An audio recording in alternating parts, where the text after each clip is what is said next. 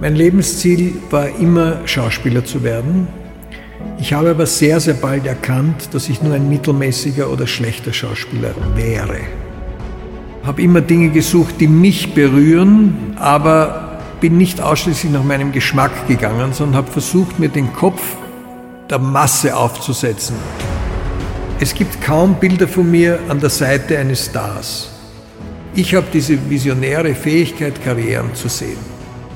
Darum sehe ich mich auch als der, der Kaufmann hinter dem. Ich bin sozusagen der Geschäftsführer einer Karriere. Ich habe es satt, die reichen Stars noch reicher zu machen und ich möchte einmal etwas Neues kreieren und ich suche nach neuen Projekten. Ich wollte immer der Beste sein, ich wollte immer vorn sein und ich wollte nicht im Mittelmaß ersticken. Wenn man heute sagen würde, was würdest du anders machen in deinem Leben, dann würde ich sagen, ich habe mir nie die Freude am Erfolg gegönnt. Leute im Fokus. Ein Bild und mehr als tausend Worte. Der Personality Podcast mit mir, Alex List. Mein heutiger Gast gilt in der österreichischen Veranstaltungs- und Eventszene als berühmtester und manche sagen sogar berüchtigster Kulturmanager. Seit unglaublichen 50 Jahren, so steht es auf der Homepage, steht sein Name für Qualität und volle Häuser. Ein paar Namen.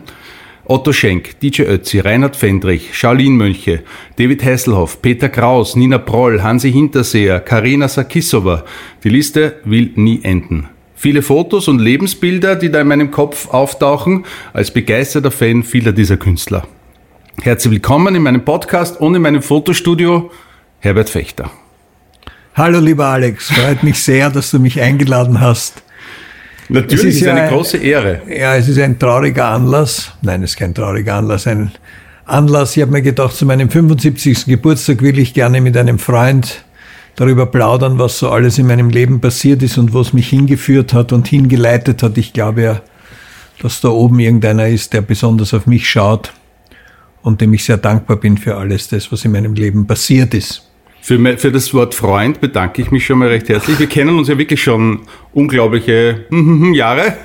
Haben wir aber wenig miteinander zu tun. Ja, aber immer wieder treffen wir uns so und vor allem wir haben einmal fürs gleiche Unternehmen gearbeitet. Du ein paar Tage vorher. Ja, wenn du den ORF meinst, dann bin ich mit Bacher 1 äh, im Jahr 68 äh, in, in den ORF gekommen als freier Mitarbeiter.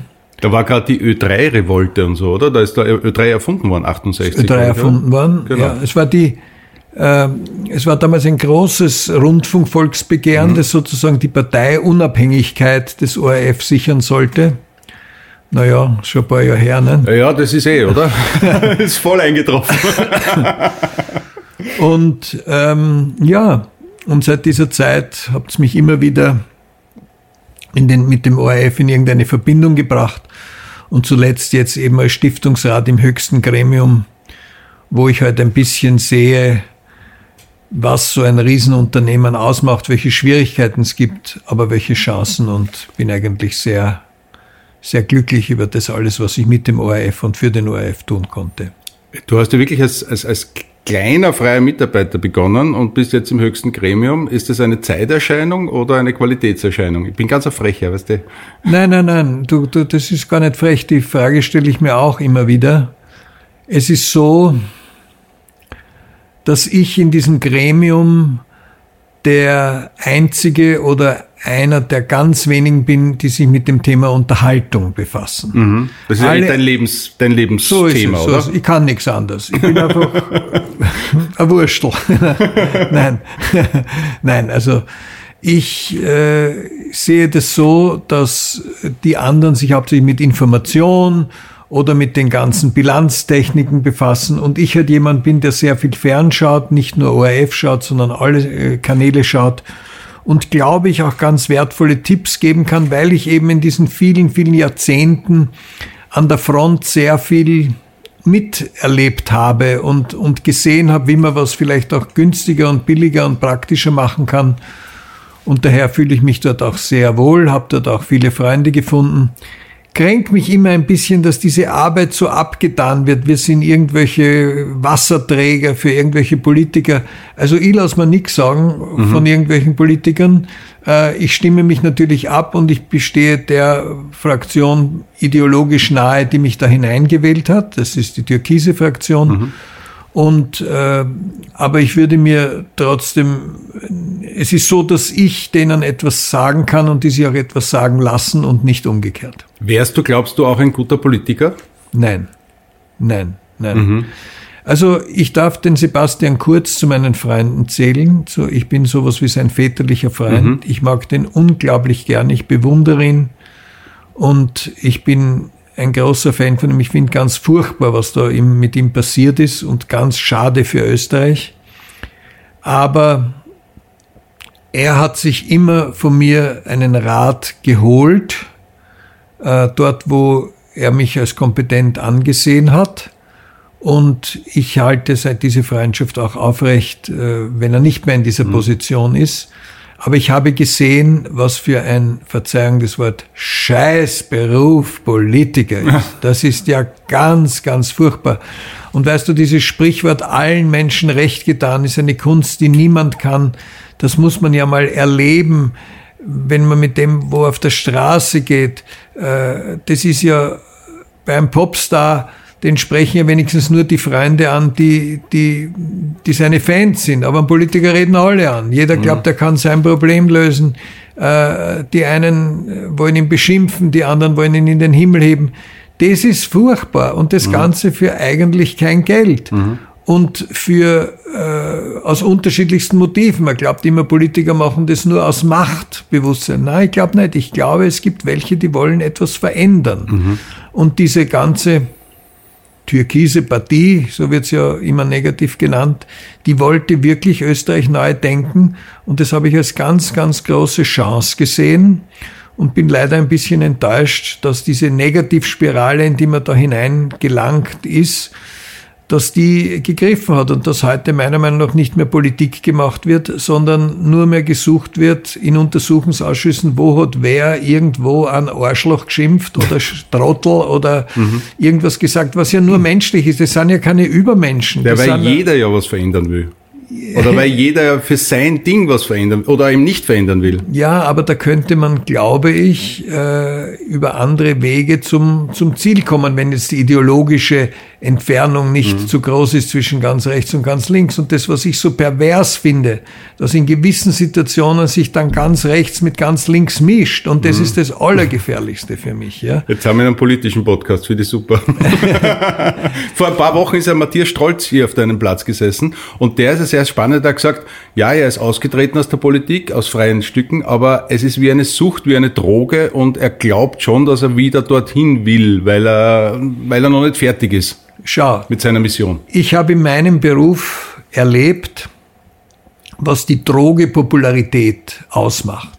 Es steht jemand auf der Bühne und gibt Energie ab. Mhm. Und vom Publikum kommt Energie zurück. Ja. Und zwar ordentlich viel. Ja. Das ist eine Welle. Das ist etwas, das packt dich. Das packt dich auf allen Ebenen. Im Kopf, im Herzen, im Bauch. Und dann, das gewöhnst du dich natürlich. Mhm. Und jetzt gibt's Leute, die eben sehr eloquent sind, die sich gut in den Medien verkaufen. Äh, dazu gehört zweifellos der Matthias Strolz auch. Mhm. Dazu hat der Sebastian fantastische Arbeit getan, einfach wirkliche Marketingarbeit für seine mhm. Idee und für seine Person. Und, und das muss man wollen. Man muss wollen 24 Stunden, sieben Tage lang, 365 Tage lang am Telefon zur Verfügung stehen, Sprechstunden zu machen, in die Länder hinauszureisen. Das ist ein Job, den würde ich nie in meinem Leben machen wollen. Und ich habe auch gar nicht mein inneres äh, Gefühl, ich will, ich hätte nie die Kraft, äh, gegen Widerstände etwas verändern zu wollen. Das, das, das bin ich einfach nicht. Ja. Mhm ich, ich will, so banal das jetzt klingt, ich will, dass es mir gut geht, dass es meiner Familie gut geht, dass es meinen Freunden gut geht. Aber äh, ich kann gewisse Probleme dieser Welt nicht, nicht, nicht lösen. Ja? Und, und die Politiker sind dauernd aufgerufen, irgendwas zu lösen. Noch dazu in Situationen, die die vorher niemand abgesehen hat. Ich habe auch nicht gewusst, was das ist, eine Pandemie. Ich habe ich hab nicht gewusst, dass es heute noch einen Krieg geben kann in dieser Zeit. Mhm. Also was da alles passiert ist in diesen letzten Jahren, sage ich jetzt einmal seit meinem 70. Geburtstag, das hätte ich mir nie gedacht, dass das noch passiert. Ja? Mhm.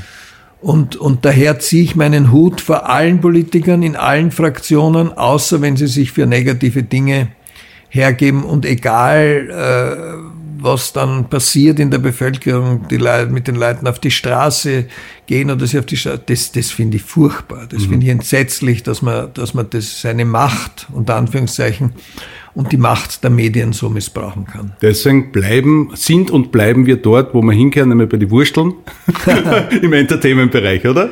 Im Entertainment-Bereich. Ja, ich sehe mich als Entertainment-Manager, Kulturmanager finde ich schon wieder ein bisschen zu ja. hoch gegriffen.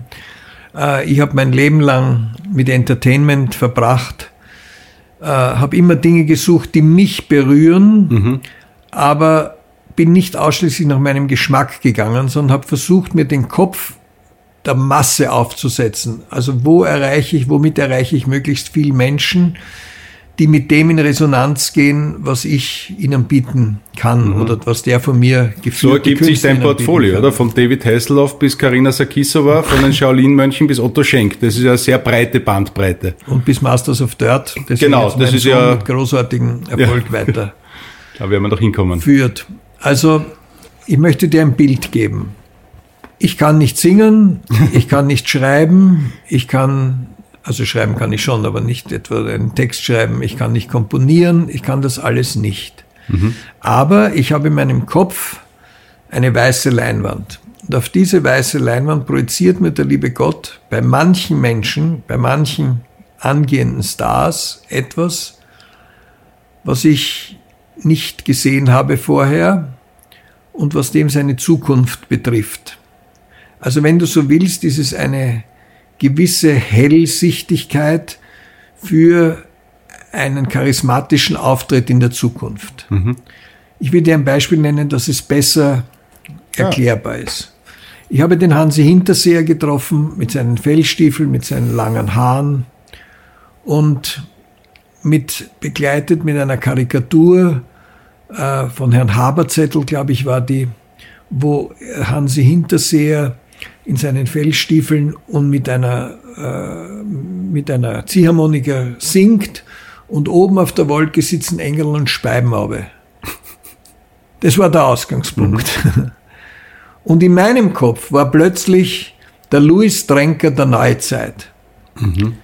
Die ganze Thematik Blut, Boden, äh, verlorener Sohn, all das, was die Anzengruber-Filme, was diese ganze Blut- und Boden-Thematik äh, ausmacht, habe ich auf einmal gesehen, in dieser Person verwirklicht. Und habe eigentlich viel weniger an die musikalische Karriere gedacht, weil die war in Händen von Jack White und sehr erfolgreich, sondern den Hansi als eine Persönlichkeit zu sehen, die das abdeckt. Diese Leichtigkeit, die Fröhlichkeit, äh, die Verbundenheit der Natur, äh, diese relativ simple Musik, die mhm. bei den Leuten ankommt und habe damit seine Karriere sozusagen vorausgesehen und gelenkt. Und das gelingt mir bei vielen Menschen, bei vielen Künstlern. Bei manchen gelingt es mir nicht. Es gelingt mir deswegen nicht, weil derjenige meiner Vision nicht folgen kann. Und mhm. dann funktioniert es auch tatsächlich nicht. Der Otto Schenk hat einmal in einem Interview über mich gesagt, er hat mich zu vielen Dingen ermutigt, die ich mir selbst nicht zugetraut hätte. Und das ist für mich das schönste Kompliment und beschreibt am besten, was ich eigentlich machen. Ich glaube, mit dem Otto Schenk verbinde ich ja schon, glaube ich, jahrzehntelang. 40 Jahre. 40 Jahre. Im Fokus. Unser letztes Treffen, über mir nachgedacht, ist unglaubliche zehn Jahre her. Damals war ich bei dir im Büro und da hast du mir gesagt, Alex, ich gehe jetzt in Pension. ich nehme keine neuen Künstler mehr auf. Äh, ich äh, übergebe jetzt alles an die Kinder und äh, na, ich will nicht mehr. Ich bin jetzt am liebsten nur mehr bei meinen Pferden in Frankreich und bin für meine Familie da, aber nicht mehr für die Showbranche. Was ist in den zehn Jahren passiert, dass du immer noch so aktiv bist? Ja, ich bin ja tatsächlich in Pension, weil ich ja immer Angestellter war und immer die Höchstbeitragsgrenze eingezahlt habe Und das nicht nur in Österreich, sondern auch in der Schweiz, wo ich ja lebe und daher am Pensionenreich gesegnet bin. Aber es macht mir einfach unheimlich viel Spaß. Für mich besteht Management aus drei Ebenen. Die erste Ebene ist Administration. Mhm. Das heißt, der Künstler muss sich geborgen fühlen in all den alltäglichen Dingen, egal ob das seine Reisen sind, seine Buchungen, seine Verträge, in all den Bereichen, die er, die ihn vielleicht belasten, weil er als Künstler sich nicht mit dem beschäftigen will. Mhm. Der zweite Teil ist Netzwerk. Das heißt, man muss die Leute kennen, die einem helfen können, die Ideen, die man für den Künstler hat, zu verwirklichen. Egal, ob das jetzt Musikproduzenten sind, egal, ob das Autoren sind, egal, ob das Filmproduzenten sind, ob das Fernsehmacher sind. Also man muss das Netzwerk haben. Dieses Netzwerk wird mit zunehmendem Alter immer besser. Das heißt, man kennt immer mehr Menschen, man hat sich mit immer mehr Menschen angefreundet oder man hat ihnen Gutes getan oder sie haben einen Gutes getan. Das heißt, es ist einfach das Netzwerk da und es ist schade, dieses Netzwerk zu verlieren. Und das dritte ist Kreativität. Und das hat man vom lieben Gott, so wie der eine eben Musik machen mhm. kann oder singen kann oder schreiben kann. Ich habe diese visionäre Fähigkeit, Karrieren zu sehen. Das traue ich mir zu mit einer Trefferquote von, sage ich jetzt mal, 80 Prozent, was schon sehr, sehr hoch ist. Mhm. Und sehe Dinge, die diese Leute für sich selbst nicht sehen. Und das mache ich auch sehr gerne und sehr gerne noch. Und meine Tochter hat inzwischen drei Kinder geboren, meine drei wunderbaren Enkelkinder, drei Männer, die blonde Armee, wie ich immer sage, einer blonder als der andere. Mutter, äh, die, die, meine Tochter ist Nico Fechter, Nicola Fechter. Nicola Fechter und hat mich dadurch äh, gezwungen, ihre Karenzvertretung zu machen. Damit war schon mal nichts mit nur mehr Pferde pflegen. Und äh, mein Sohn hat eine wunderbare Karriere gemacht mit einer Idee, die schon 20 Jahre alt ist, nämlich mit Masters of Dirt einer Freestyle-Show, die inzwischen zur weltgrößten Freestyle-Show mhm. geworden ist. Bald wieder in der Stadthalle unter anderem, oder glaube ich Ja, Mitte Tour. Juni, wieder mhm. 10. bis 12. Juni in der Wiener Stadthalle. Und das ist wirklich sehenswert. Also ich war zweimal dort, das ist irre, was da in dieser Stadthalle ja. los ist. Wer die Stadthalle kennt, das sind Schanzen, oder Kicker heißen die in dem Fall aufgebaut. Und äh, da fetzen sie mit Motorrädern drüber, machen was ein siebenfache Saltos und springen noch runter und fliegen durch die Luft und das ist wirklich sehenswert. Also danke, dass du das sagst, das freut uns sehr. Inzwischen sind es ja nicht nur Motorräder, sondern sind auch Fahrräder. Ja. Es sind 120 Akteure. Aber nur, dass du verstehst, so wie du eine positive Meinung zu dieser äh, Veranstaltung hast. Viele Leute warten seit zwei Jahren auf diese Veranstaltung. Wir mussten, als der erste Truck mit der Erde vor der Tür stand, schon der Stadthalle, wir wollten also schon die Erde mhm. hineinleeren, das ist ja unglaublich. Ihr leert wirklich Erde rein. Also ihr baut da richtiger Tonnen, Welt auf. Tonnenweise. ja. Also der Trag war noch nicht entladen, haben wir Stopp bekommen, weil wir wussten, es also war der Montag und wir wussten, ab heute gibt es keine Veranstaltungen mhm. mehr. Und dann hatten wir zu diesem Zeitpunkt, glaube ich, 27.000 Tickets verkauft von 30.000 möglichen. Und von diesen 27.000 Tickets die ja viel Geld kosten. Mhm. Und für die Leute war ja in dieser Zeit es oft wichtig, das Geld wieder zu bekommen oder sich ja. andere Möglichkeiten zu suchen. Aber haben nur 1000 Leute die Tickets zurückgegeben. Das mhm. heißt, 26.000 haben zweieinhalb Jahre gewartet, bis dieser Juni kommt und wir jetzt hoffentlich ihnen wieder Best of Freestyle bieten können. Leute im Fokus. Der Blick ins private Fotoalbum. Lieber Herbert, in meinem Podcast geht es um Fotografie, um Lebensbilder und äh, ich lade mir immer gerne Gäste ein, die alle ein Facebook-Profil haben, die ein Instagram-Profil haben, wo man auf Google ganz viel findet. Bei mir findet man gar nichts. Das Wesen eines guten Managers ist, dass er im Hintergrund ist und es gibt wenige Fotos von dir. Ich habe aber trotzdem ein bisschen was gefunden. Ich würde mir gerne ein paar Fotos mit dir anschauen. Das ist zum Beispiel ein spannendes Foto. Du und Udo Jürgens. Ja. Schwarz-Weiß, also ich schätze, es werden wahrscheinlich die 60er gewesen sein. Ja, genau. Da sieht man dich wirklich noch als Reporter des österreichischen Rundfunks. Genau. Wahrscheinlich. Wir haben, also ich habe Publizistik studiert ja. und bin nach dem Publizistikstudium eben mit Bacher 1, mit der ersten Rundfunkreform in den ORF gekommen und habe dort zwei in zwei Abteilungen gearbeitet. Die erste Abteilung hieß Politik und Zeitgeschehen und da habe ich an der Sendung Horizonte mitgearbeitet. Und die zweite Sendung war, hieß Welt der Jugend. Daraus wurde dann Trailer, daraus wurde dann eine Jugendsendung. Dazwischen waren die Olympischen Winterspiele Innsbruck, wo ich verantwortlich war für das äh, Rahmenprogramm. 1976. Aber um dir die Geschichte mit Udo Jürgens zu erzählen, mhm. das war so, äh, dass wir eine Geschichte gemacht haben äh, über, über Musik und ich habe den ersten Videodreh in Österreich gemacht. Und zwar mit dem Barry Ryan mhm. und mit seiner Nummer Eloise, Eloise hieß die. Ja. Und da habe ich gedreht. In der Hauptallee habe ich den gehen lassen. Das war damals schon das höchste Kredit, äh, äh, Kreativtat, die man tun konnte, dass man einen Künstler beim Singen sozusagen filmt. Dann kamen, horch, horch, die Bee Gees. Mhm. Das war ja auch schon eine gewisse Größe damals. Und dann kamen noch viele, viele andere Künstler. Ohio Express erinnere ich mich und was weiß ich, was alles. Aus dem wurde dann das Musical Hair. Das mhm. habe ich auch für diese Sendung vorgestellt. Und Hair habe ich dann nach Österreich gebracht und habe Gott sei Dank im Robert Jungblut, dem damaligen Direktor der Wiener Stadthalle, jemand gefunden, der dieses Musical machen wollte. Das Musical hat alle Grenzen gesprengt von dem, was man bis dahin kannte. Die Bühne war schräg, es gab keinen Vorhang, die Darsteller sind durch die Reihen der Zuschauer gegangen. Sie haben sie auf der Bühne eingeraucht, sie haben sie ausgesungen auf der Bühne. Also es hat alle Regeln über den, äh, alle Regeln außer Kraft gesetzt, sozusagen, die es damals gab. Und wir hatten, sage und schreibe, in 100 Vorstellungen 240.000 Zuschauer. Und ab dem Moment galt ich als der große Unterhaltungsfachmann, der ich zugegebenerweise damals noch gar nicht war. War damals einfach vieles möglich, was irgendwie auf der Straße gegangen ist? Oder war das, weil ich denke mal, heute hat jeder alles schon gesehen, oder?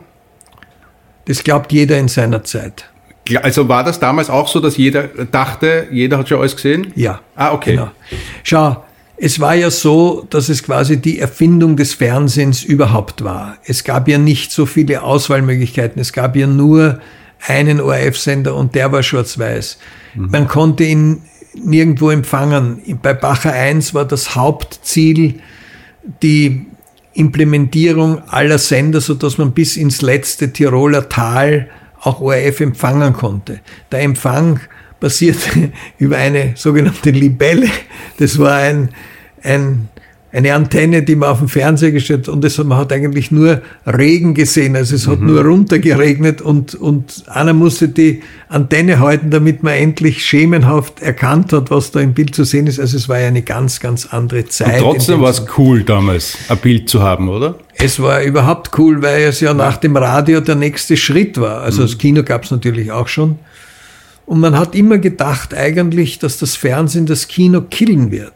Ist aber bei weitem nicht so passiert. Mhm. Fernsehen ohne Kino wäre heute nicht möglich und Kino ohne Fernsehen wäre nicht möglich, weil äh, in der Nachverwertung natürlich die Verwertung im Fernsehen für jeden Filmproduzenten eine wichtige Möglichkeit ist und umgekehrt auch äh, die, die, äh, die Bewerbung von Filmen durch das Fernsehen natürlich gegeben. Also das sind nicht zwei Konkurrenten, sondern die sind zusammengewachsen in der Zeit.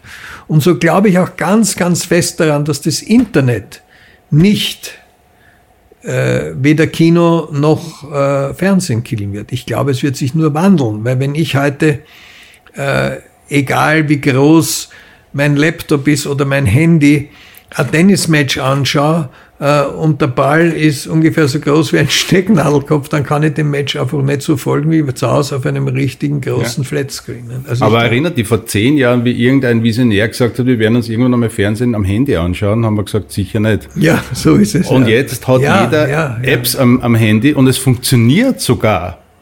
Du, es haben so viele Dinge stattgefunden, zum Beispiel.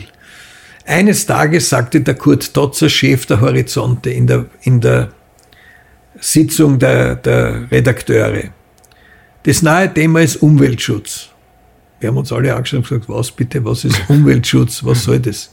Naja, dass wir halt die Umwelt nicht verschmutzen. Aha. Naja, das sollten wir uns zum Thema machen. Habe ich aufgezeigt, habe ich gesagt, ich habe eine Idee. wir lassen die Worried Men Skiffle Group mhm. auf einen Misthaufen auftreten und die sollen ein Lied dazu singen. Und bin zur Worried Men Skiffle Group gegangen und die haben ein Lied geschrieben, das hieß Der Mensch ist eine Sau. Genau. Und dieses Lied gab's, wurde am Misthaufen verfilmt in Schwarz-Weiß und wurde im ORF ausgestrahlt. Also so war ich oft am ersten Schritt dabei. Ja.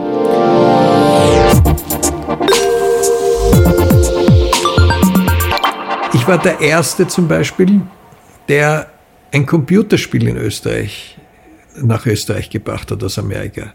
Ich war der Erste, der Mehrwegbecher eingesetzt hat bei Veranstaltungen. Ich war immer bei gewissen Dingen einen Schritt voraus, zum Beispiel bei den Mehrwegbechern zu weit voraus. Das hat niemand verstanden, was, damit, was man damit machen sollte. Aber äh, beim Computerspiel war es so, dass ich äh, nach Innsbruck zu den Olympischen Spielen ins Exekutivkomitee eingeladen wurde. Als jüngster der je in einem Exekutivkomitee saß und dafür verantwortlich war für das sogenannte kulturelle Rahmenprogramm. Mhm. Das heißt, die Athleten, die ja eingesperrt waren im Olympischen Dorf, weil davor in München dieses Attentat stattgefunden mhm. hat, hat man das Olympische Dorf hermetisch abgeriegelt und war plötzlich vor der Notwendigkeit, dass man denen dort etwas bieten muss. Die können ja nicht 14 Tage ohne irgendwas da herumsitzen, die kriegen ja einen Rappel, ja. Und nur zu den Sportveranstaltungen zum Training raus zu dürfen. Also hat man jemand gesucht, der das Unterhaltungsprogramm für die Athleten gestaltet. Und das war ich in diesem Fall. Und ich habe einen Kindergarten dort in ein Freizeitzentrum für die Athleten im Olympischen Dorf umgerüstet, ja. Und habe diese, diesen Kindergarten, wollte ich ein Spiel, also mit Flippern und mit Fußballwutzlern und so weiter gestalten. Und da ist mir aus Amerika ein Spiel untergekommen, das hieß Challenge.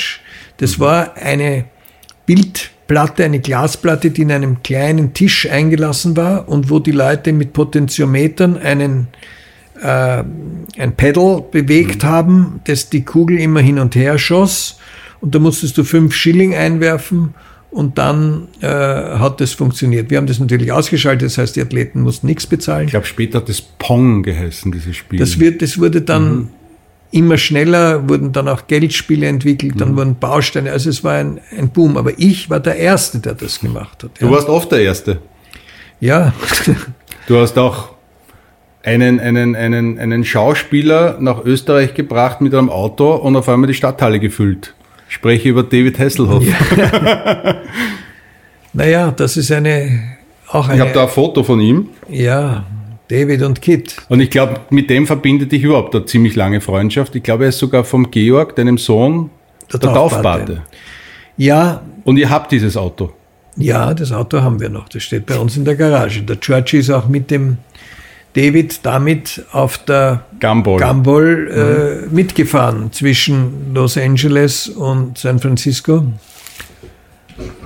Ja, der Georgie hat dieses Auto herrichten lassen um 60.000 D-Mark damals noch, hat ihm einen neuen Motor gegeben etc. Und der steht immer noch in der Garage, ist ein beliebtes Objekt, ein Kultobjekt. Und diesen September wird es 40 Jahre, dass dieses Auto und diese Fernsehserie begonnen hat. Mhm.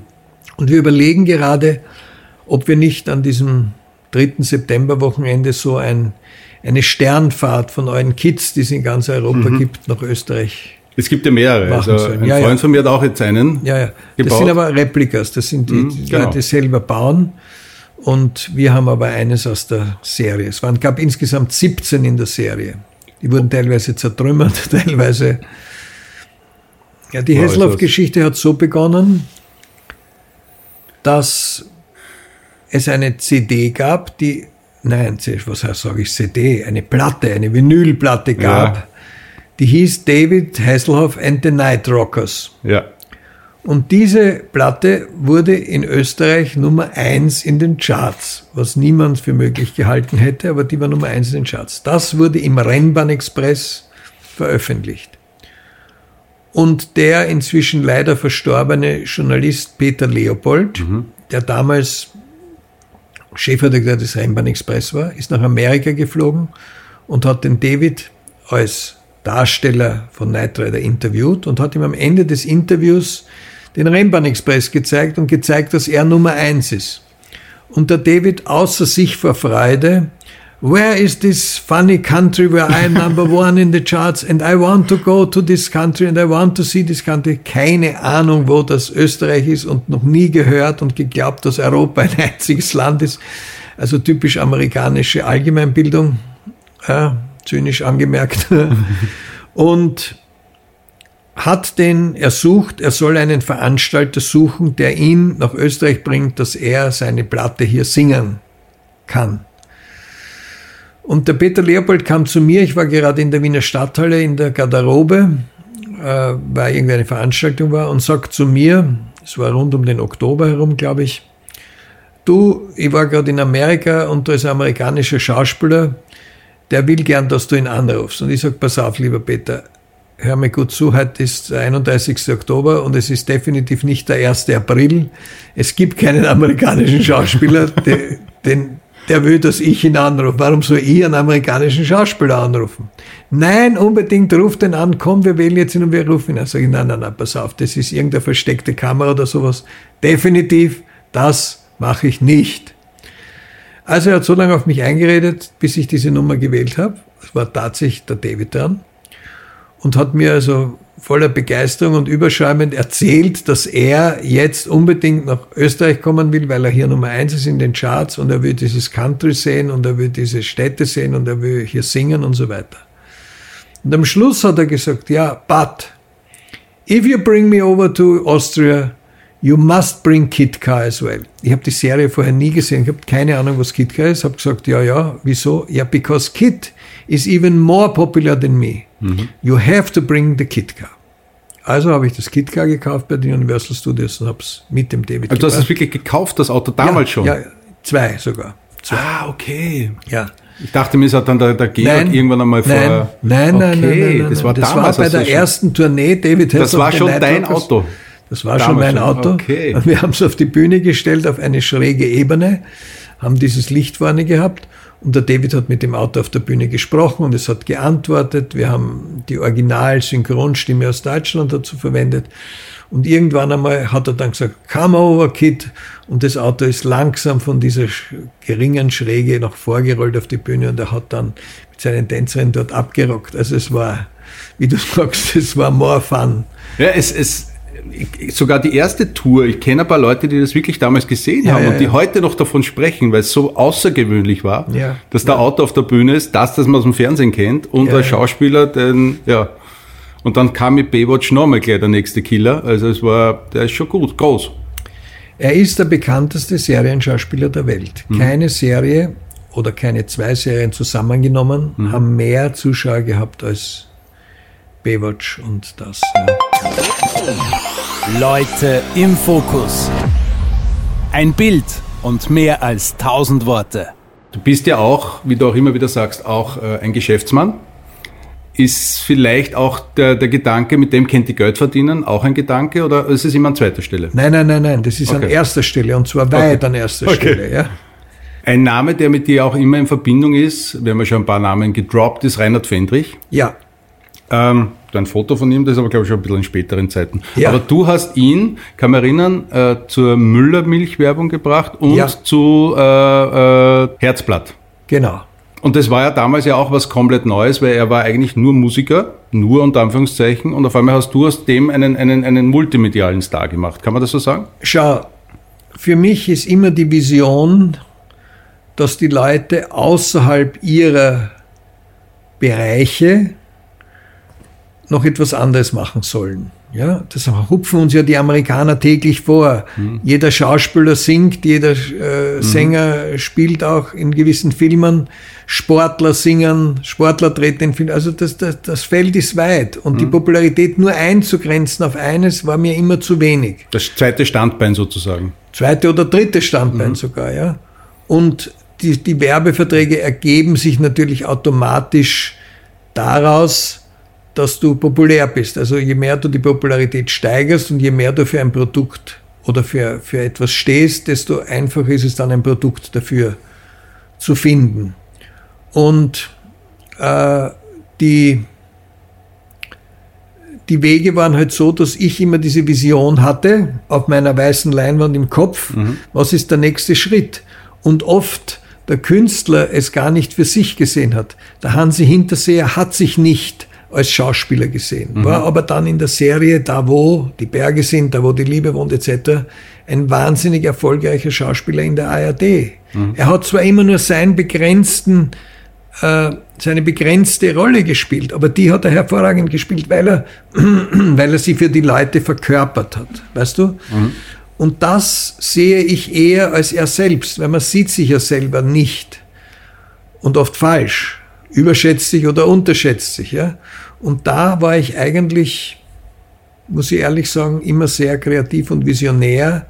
Sonst hätte ich nicht eine Christine Reiler, die als Miss Austria zu mir kam, äh, zu dem gemacht, was sie heute ist, Gesundheitssprecherin des ORF, erfolgreiche Buchautorin, etc. etc. ORF-Moderatorin? ORF-Moderatorin der Gesundheitssendungen, ja. Mhm. Also das habe ich irgendwo den Masterplan, ich bin das Mastermind, ich sehe mich als Mastermind, ich will mit der Administration nichts mehr zu tun haben, ich will die Richtung vorgeben, ich will mit dem Künstler, mit, dem, mit der Celebrity mich auseinandersetzen, sagen, was ist der Weg, den wir gehen, ihn ermutigen, diesen Weg zu gehen. Das, was der Otto Schenk gesagt hat, er hat mich zu Dingen ermutigt, die ich mhm. selbst für mich nicht gesehen habe. Ich habe zwei Jahre, zwei geschlagene Jahre auf den Otto Schenk eingeredet, dass er gemeinsam mit dem Helmut Lohner ein Programm machen soll. Zwei Jahre. Dann hat er widerwilligst zugestimmt dem und wir haben 78 Mal ausverkauft, mhm. ein Programm mit den beiden, mit den besten Sketches aus fünf Jahrzehnten Lacherfolge. Ja. Und ich glaube, die laufen immer noch im ORF. Also, glaube ich, läuft immer noch im ORF. Ja. Die Verwertung dann auf CD, die Verwertung auf DVD, also erst auf Video und dann auf DVD, das sind die Dinge, die mir einfach gelegen sind. Also darum sehe ich mich auch als der, der Kaufmann hinter dem. Ich bin sozusagen der Geschäftsführer einer Karriere. Das klingt alles sensationell und gut und eigentlich muss ja der Künstler 10.000 Mal Danke sagen, dass du Visionen siehst. Aber es gibt, sind ja nicht alle Partnerschaften gut ausgegangen. Nein. Nennen wir es mal so. Nein, also so ich glaube, der Reinhard Fendrich, das war wirklich eine, eine mediale Schlammschlacht, würde ich jetzt nicht so sagen, aber. Einseitig. Der Schlamm ist immer nur in meine Richtung geflogen. Ich habe es damals hab mitbekommen. Ja, ich habe nichts gesagt. Ja. Aber warum passiert es dann manchmal. Aber entschuldige, du hast doch auch in einer Ehe eine Phase, wo hm. Honeymoon ist, wo du dich verstehst, wo die Kinder heranwachsen etc. Und auf einmal kommt eine neue Phase, Gott sei Dank nicht bei mir. Und bei Reinhard Fendrich war es eine Steuergeschichte, die, äh, wo er die Nerven verloren hat, meiner Meinung nach. Äh, sonst wäre das auch anders ausgegangen. Und bei DJ Ötzi war es einfach so, dass er dass ich bei seiner Hochzeit beim Stangelwirt gesagt habe, es wird der Moment kommen, wo ich glaube, dass deine Frau die bessere Begleiterin deiner Karriere ist. Und so ist es auch passiert, aber wir sind nach wie vor wirklich befreundet. Leute im Fokus. Ein Bild und mehr als tausend Worte. Der Personality Podcast mit mir, Alex List. Darf ich dir noch eine Geschichte zur Fotografie erzählen? Ja, sowieso, deswegen sitzen wir da. Also pass auf.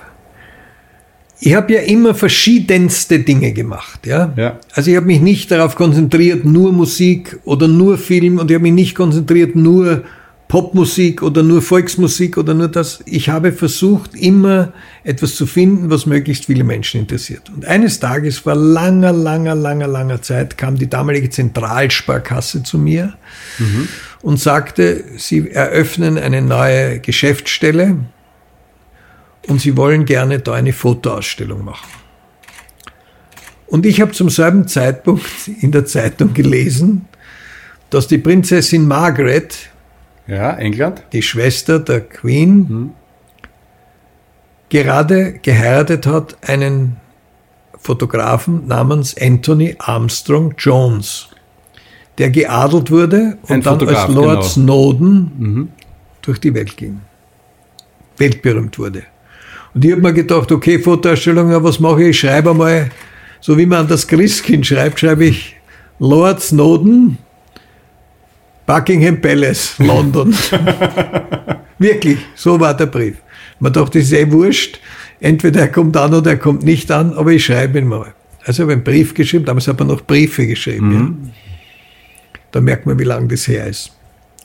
Und sage und schreibe, eine Woche später kam die Antwort, Dear Sir, uh, Mr. Uh, Lord Lord Snowden is interested in your offer. Uh, we could come to negotiations. Und ich habe eine Fotoausstellung mit Porträts, so wie ich sie bei dir sehe, mit dem Lord Snowden in Wien gemacht, habe ihn nach Wien geholt. Mhm habe mich mit ihm angefreundet, habe dann diese Ausstellung in verschiedenen anderen Ländern der Welt noch durchgeführt und habe sehr interessante und schöne Zeiten mit ihm erlebt. Schöne Fotos übrigens. Also ich, ich kannte ihn nicht Fotos. erst durch die Netflix-Serie The Crown. Ja. Da kommt er, glaube ich, über fünf oder sechs Folgen vor. Ja, großartige Und Fotograf. die Fotos, die er gemacht hat, echt ja. sensationell, ja. Pass auf, und jetzt merkst du, wie deppert ich bin. Und die Leute glauben immer, was ich für ein genialer Geschäftsmann bin. Ich bin richtig deppert manchmal. Diese Bilder waren wesentlich größer als die, die da bei dir an der Wand hängen. Die waren so eineinhalb mal drei Meter. Ja, so richtig große ja. Bilder. Die wurden Schön. auch mit speziellem Licht musste das sein, aufgehängt etc. Und davon gab es dann ungefähr 40 oder 50 diese Bildtafeln. Mhm. Und ich habe diese Bildtafeln, waren in Containern, in Holzcontainern verstaut. Das habe alles ich gekauft. Und das stand dann in meinem Dachboden meines Büros über viele Jahre. Mhm. Wurde nie mehr ausgestellt, nichts. Und eines Tages, als ich das Büro verlassen habe und in mein eigenes gebautes neues Haus übersiedelt bin, haben wir gedacht, was mache ich mit den bläden Kisten, mit den Fotos? Kein Mensch brauchte mehr und habe die alle weggeschmissen.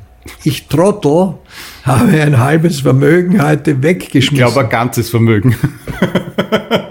also da sieht man, wie deppert ich bin in manchen Bereichen. Ja, das tut mir heute noch leid, ja. Verstehe ich. Ja. Aber vielleicht sind sie noch irgendwo, da hast du es wirklich, wirklich Nein, nein, entsorgt. Hm. Vielleicht hat die noch wer anderer. Nein, entsorgt. Okay. Leute im Fokus. Das Shooting. Wir haben schon besprochen, es gibt sehr wenige Fotos von dir im Internet. Äh, das heißt, ich gehe davon aus, du wirst nicht sehr oft fotografiert und wirst nicht sehr gerne fotografiert, oder schon? Es ist mir wurscht. Es ist der Wurscht. Ja. Aber ich habe mir den Kopf gewaschen heute, damit ich schön bin. es gibt kaum Bilder von mir an der Seite eines Stars. Stimmt. Außer das, Udo Jürgens habe ich keines gefunden. Ja, aber das ist auch aus einer Drehszene entstanden. Und David du? Hasselhoff. Eines gibt es von euch beiden. Nein, nein, es gibt schon mehrere Fotos von mir. Aber weißt du, es gibt ja viele Manager, die sich einmal mit der Madonna, einmal mit dem, die wollen sich nur daneben stellen und hineinlachen und man weiß nicht, hat die überhaupt zur Kenntnis genommen, wer das ist oder nicht. Ich habe das nicht gemacht. Ich bin mit vielen Künstlern sehr eng geworden. Beispiel Bruce Springsteen. Ich bin genug Persönlichkeit. Ich brauche nicht einen Star neben mir, und ich will, nicht, ich will vermeiden, dass die Leute sagen, ja, schau dir was mir, wer ist denn das da daneben? Das brauche ich nicht. Ja. Ich bin genug, ich bin mir selbst genug und daher lasse ich mich mit Stars nicht oft fotografieren. Es, Heute bist ist, du mein Star. Das ist sehr lieb von Heute dir. fotografiere Freue ich mich sehr darauf. Dann gehen wir fotografieren. Jawohl. So, ein bisschen näher kommen zu mir, bitte. Und jetzt gehen wir so an. Du, wie ist denn deine Frisur? Zeig das mir. Nein, gut, super, ja. Sind alle gut, gell? Das ist, willst du die andere Seite auch oder ist das meine Wie du möchtest. Ich glaube, die andere ist die schönere, aber ich glaube auch, glaub, das ist meine gute Seite. Du hast zwei Top-Seiten. Ja. Ich auch. Super. Passt da? Jawohl. Ein schnelles Selfie und dann sind wir's. Im Fokus. Bei mir im Studio Künstler, Manager, Visionär Herbert Fechter.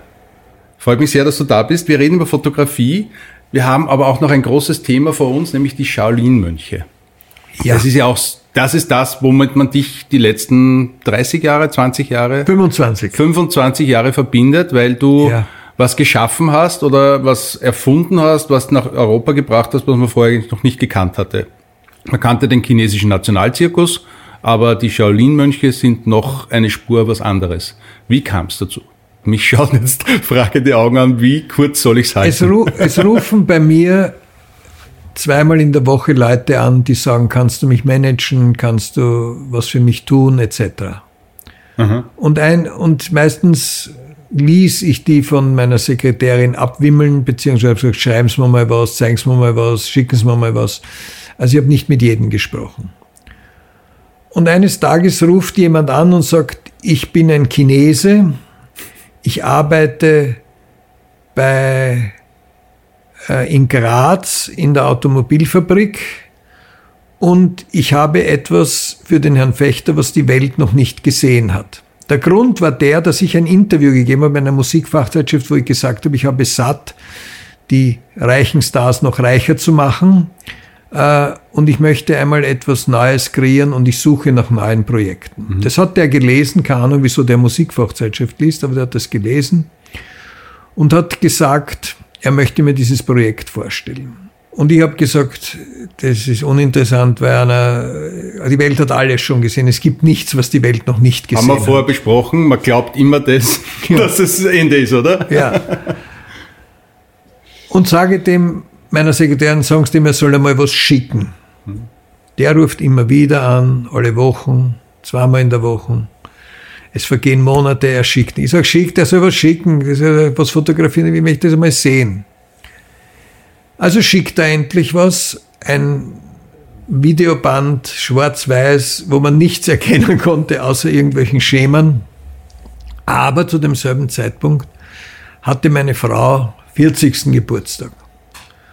Mal gedacht, super, wir machen eine Reise nach China, nach Hongkong, weil wir wollten immer schon einmal Hongkong sehen. Und wir nutzen diese Gelegenheit, das von der Firma finanzieren zu lassen und schauen uns das einmal an, schauen uns das an. Also sind wir mit dem nach China geflogen, nach Hongkong, sind dort in dieses Kloster gekommen. Ich war einer der ersten Europäer, der dort war in diesem Kloster. Und dieses Kloster hat in diesem Jahr 1500-jähriges Jubiläum gefeiert. Und dieses Jubiläum hat dazu geführt, dass der chinesische Staat gesagt hat, liebe, liebe Mönche, ihr lebt zwar jetzt vom Betteln, was in China nichts Abfälliges ist. Also man gibt dort ein Almosen sozusagen für einen Ablass. Also ein Gläubiger haut was in Klingelbeil, sage ich jetzt, österreichisch mhm. gesagt, und dafür sind deine Sünden weg. Sehr angenehme Form. und ihr müsst euch jetzt ein bisschen selbst erhalten und schaut mal, ob ihr nicht eine Möglichkeit findet, dass ihr mehr Geld verdient. Und daraufhin haben die nur einen einzigen Menschen gekannt, das war dieser Ingenieur in Graz. Sie wussten von dem, der ist in Europa angesehen, ich meine, Shaolin ist ein winziges Dorf, ja. Mhm. Und wenn da einer Karriere macht in Europa, dann wissen die es, dann haben die den angefangen und gesagt, kennst du nicht einen, der eine Show mit uns machen kann? Das heißt, es war wirklich eine Idee von denen, eine Show in Europa zu machen mit ihrem Können. Na, Show, der Begriff Show, was ja. sie wollten ihre Dinge zeigen, ihre Künste, ihre Kampfkünste. Mhm. Und ich bin, wie gesagt, meiner Frau dorthin geflogen, in einen nach Schweiß stinkenden, dunklen, kalten Turnsaal, wo einer mit einem Megafon und mit furchtbar, ohne Licht und ohne allen Dinge getan hat, wo meine Frau, die eine Anwältin war, gesagt hat, was siehst du da? Sag ich, du großartig. Ich sehe Flammen, ich sehe Kinder, ich sehe alte Mönche, ich sehe, mein Kopfkino hat gebrannt. Mhm. Mach sofort mit denen das heißt, eine Frau Vertrag. gar nicht, oder was? Nein, die hat überhaupt nicht gesehen, was ich das ist. Okay. Ich sag, ja, der Unterschied ist der, du bist der Juristin, du kannst einen Prozess führen und ich kann eine mhm. Show basteln. Mach mit denen einen Vertrag.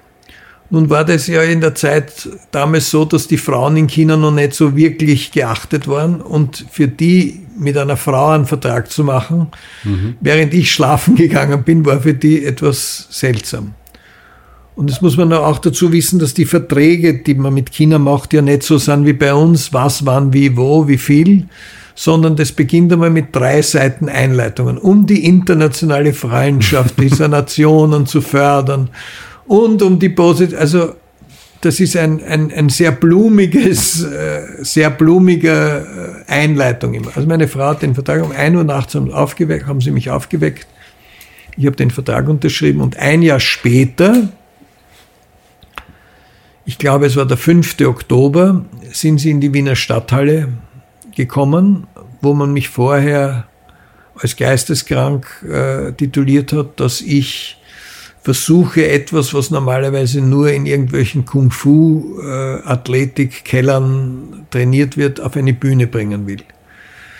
Nachdem wir aber 24.000 Karten verkauft hatten, nämlich in vier Vorstellungen, viermal, viermal, ja, sechs, 24, sowas, äh, sind dann die Leute verstummt, nachdem wir dann alle großen Hallen gefüllt haben in dieser Welt, nachdem wir inzwischen an fünf Kontinenten 5000 Vorstellungen gespielt haben und gerade wieder eine Tournee vorbereiten, sind dann diese Stimmen verstummt, weil ich glaube ich etwas gemacht habe oder mir etwas in den Sinn gekommen ist, was richtig war.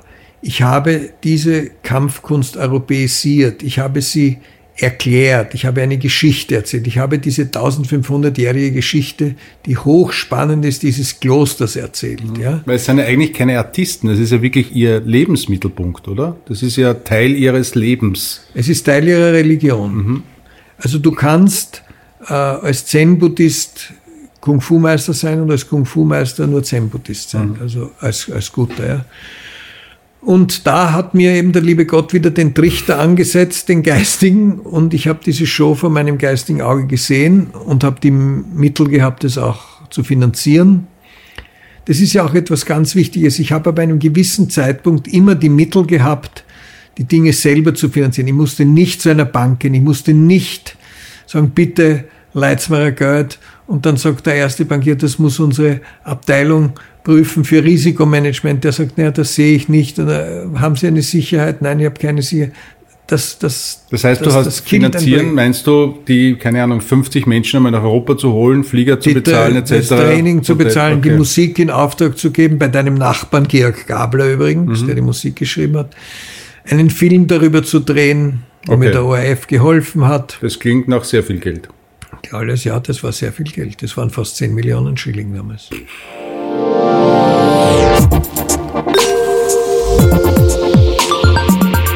Wenn du so deine Lebensbilder betrachtest, hättest du dir das damals jemals vorstellen können, irgendwann einmal mit der Limousine durch China zu fahren? Zum Nein. Beispiel, war das ein Lebensziel? Nein, überhaupt nicht. Überhaupt nicht. Mein Lebensziel war immer Schauspieler zu werden. Ich habe aber sehr, sehr bald erkannt, dass ich nur ein mittelmäßiger oder schlechter Schauspieler wäre. Ja? Ich bin wahnsinnig oft ins Theater gegangen, habe sehr viel in, in der Oper Zeit verbracht oder im Musikverein. Also ich habe mich sehr mit Musik, klassischer Musik, sehr mit Theater beschäftigt. Ich habe sehr viel an Autogramm gesammelt etc. Und ich bin dann relativ jung, als damals jüngster Absolvent einer Schauspielprüfung bei der Bühnengewerkschaft, äh, 15 oder so alt war, habe ich die Prüfung bestanden, als jüngster ever. Und dann habe ich Dramatikunterricht genommen am Volkstheater, während ich gleichzeitig ins Albert-Gymnasium gegangen bin zum, bis zur Matura und habe dort erkennen müssen, dass die anderen oder im Speziellen die andere, eine Frau, viel, viel besser sind als ich. Einfach mhm. viel, viel besser. Dass ich nicht gut bin und nicht gut genug für meine Ansprüche. Ich wollte immer der Beste sein, ich wollte immer vorn sein und ich wollte nicht im Mittelmaß ersticken. Und daher habe ich die Entscheidung getroffen, ich bleibe lieber hinten stehen und das habe ich dann relativ konsequent umgesetzt. Das ist spannend, das ist absolut spannend, weil erstens einmal, dass man so reflektiert ist, zu sagen, okay, ich gehe gern freiwillig in die zweite Reihe, äh, ist schon eine, große Leistung. man könnte ja sagen, ich werde so lange an mir arbeiten, dass es für die erste Reihe reicht. Ja, weil ich auch erkannt habe, dass wenn ich zehn Leute berate, die mir Geld dafür bezahlen und ich kann aber als Mastermind zehnmal kassieren an einem Abend, der kann aber nur einmal kassieren, weil er ja anwesend sein muss. Also es war auch ein bisschen die finanzielle Komponente dahinter. Kannst du auch deine Kinder beraten? Wir haben ein Wunder Funktioniert das zu ja, dritt? Ja, wir haben ein zu viert. Meine Frau ist auch, ist auch noch dabei. dabei. Okay, die ja. hält sich nur immer im Hintergrund. Okay, noch mehr im Hintergrund. Wir funktionieren, wir funktionieren als Familie großartig. Wir gehen sehr respektvoll miteinander mhm. um. Es gibt nichts, was wir nicht bis zu Ende diskutieren. Es ist so, dass meine Frau der spirituelle Teil ist, der Teil ist, der auf unsere Gesundheit schaut, der Teil ist, der uns sagt, wenn wir auf Abwege geraten, wo es wieder richtig hingeht. Das klingt jetzt vielleicht komisch, aber es ist so. Es ist so, dass ich der bin, der die finanziellen Ideen hat, aber das auch mit allen abbespreche. Und es ist so, dass ich respektvoll auf das blicke, was meine Kinder können und was ich nicht mehr kann. Cool. Nicht, weil ich körperlich nicht mehr kann, ja. sondern weil das, das nicht mehr meine Welt, ja. Also wenn ich heute zum Beispiel ein Künstlermanagement übernehme, dann sage ich den von Anfang an, pass auf, aber für online oder fürs Internet müsst ihr jemand anderen suchen, das ist nicht mehr meine Welt, ja.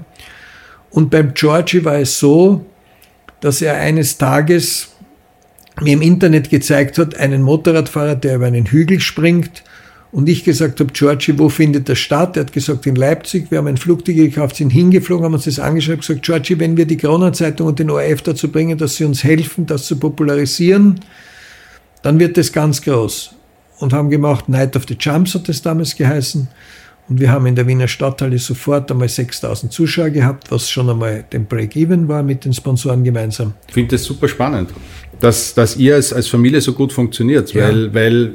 Schau, wenn ich heute etwas anders, wenn man heute sagen würde, was würdest du anders machen in deinem Leben, dann würde ich sagen, ich habe mir nie die Freude am Erfolg gegönnt. Verstehst du, wenn ich heute eine Show gemacht habe, habe ich mir gedacht, wo ist die nächste Show? Wo ist die größere Show? Okay. Wie oft kann ich sie noch multiplizieren? Wo kann ich es noch spielen? Kann ich es in einer anderen Sprache machen?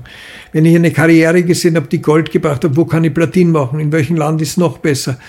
Wo, weißt, es ist immer, mein Gedanken ist mir immer vorausgeeilt in dem Wunsch, dass er sich erfüllt. Und meine Kinder können einen Erfolg haben und feiern den auch richtig. Die geben sich's dann richtig. Und dann fangen wir wieder von vorne an. Gibt es viele Familienfotos von euch? Seid ihr ja, Fotosammler? Natürlich. Nein, nein, wir haben Kästen voller Alben. Ja. Ich bin ein großer Fotografierer und, und wir haben mit unseren Viechern, mit unseren Hunden, mit unseren Pferden, mit unseren Katzen, mit unseren Kindern, mit unseren Enkeln. Also wir sind, wir dokumentieren das schon, ja. Und noch klassisch mit dann in ein Album reinkleben oder zumindest in einer Kiste aufbewahren und ausdrucken oder bist du mittlerweile auch schon dem Handy verfallen und hast 100.000 Fotos in deinem also Handy und schaust das nie mehr an? vor zehn Jahren alles in Alben. Ja. Und inzwischen gewisse Anlässe, also zum Beispiel Geburtstage oder sowas ausgedruckt, aber nicht mehr daily, das ist alles am Handy, ja. aber abgesichert auf auf Platten. Gibt es so. von dir Kinderfotos? Gibt es dann noch ein ja. Kinderalbum? Ja, ja, ja. Auch Schulalben, alles gibt's. Und das ist ein Schatz wahrscheinlich, den du hütest, oder nicht? Meine Schwester und ich hüten das und, und äh, haben das auch immer erweitert, so wie ein, wie ein fotografischer Stammbaum. Also mhm. da ist alles. Ich finde ja, Bilder erzählen so viel Geschichten. Ja, Wahnsinn. Vielen Dank, Herbert.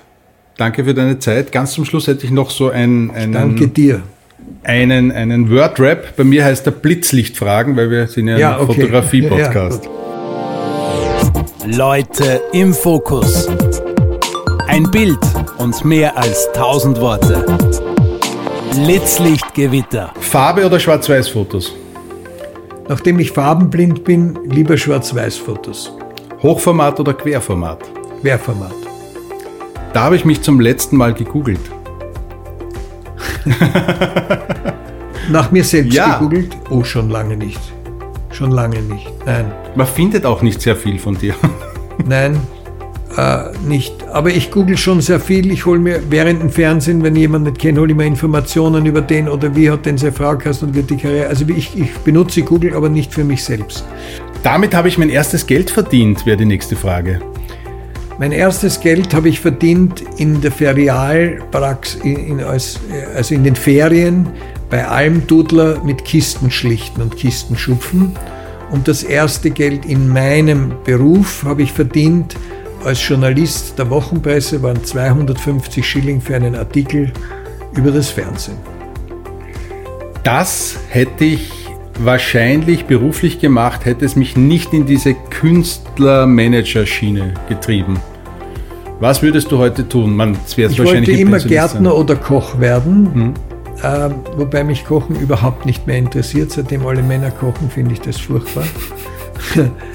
äh, also ich glaube, ich hätte irgendwas mit Natur gemacht, mit, mit, mit Holz, mit Baum, mit so irgendetwas. Hast du so ein Lebensmotto? Es gab in einer Zeitschrift in meiner Jugend eine Karikatur von Loriot und diese Karikaturen hießen, für einen Poppe gibt es kein Unmöglich. Ja? Und als ich sehr jung war, war immer das Motto, für einen Fechter gibt es kein Unmöglich. Und als ich dann später mich ein bisschen mit Musik befasst habe, war dieses Lied aus der Mann von La Mancha, Dream the Impossible Dream. Schönes Motto. Hast du eine wertvolle oder eine, die wertvollste Erfahrung, auf die du immer wieder zurückblickst im Leben? Gibt es so eine Erfahrung, wo du sagst, ja, das war der beste Ratschlag, den ich bekommen habe oder so? Hast du so eine Erfahrung, die, die, die dein Leben geprägt hat? Ich glaube, es war der Einstieg in die Meditation. Mhm. In vielen Zimmern sind ja äh, Poster gehangen, in, in, Jugendzimmern. Sind auch in deinem Zimmer so Poster? Nein. Hattest du irgendwelche Popstars, Nein. die du angehimmelt Nein. hast? Nein, ich war auf der klassischen Musik. Okay. Welle. Und da gab es keine Schauspieler, nein. Kein Beethoven, nein. kein Mozart, nein. der bei dir gehangen nein. ist. Und die letzte Frage, zeigst du mir das letzte Foto in deinem Handyspeicher? Eine zerbrochene Glasscheibe, die ich der Versicherung einreichen muss. Das habe ich heute früh gemacht, aber wenn du ein ernsthaftes Foto willst, mein, mein, mein Wallet-Foto vom Flug aus Nizza gestern, Passt schon. Das ist es. Lieber Herbert, vielen Dank für deine Zeit. Okay. Ich hoffe, es dauert nicht wieder zehn Jahre, bis wir uns zum nächsten ja, das Mal sehen. Hoffe ich auch. Leute im Fokus. Ein Bild und mehr als tausend Worte. Sämtliche Fotos, die bei diesem Podcast besprochen oder geshootet werden, findet ihr auf www.alex-list.com und auf unseren Social Media Kanälen Facebook und Instagram. Alle Infos und Links in den Show Notes.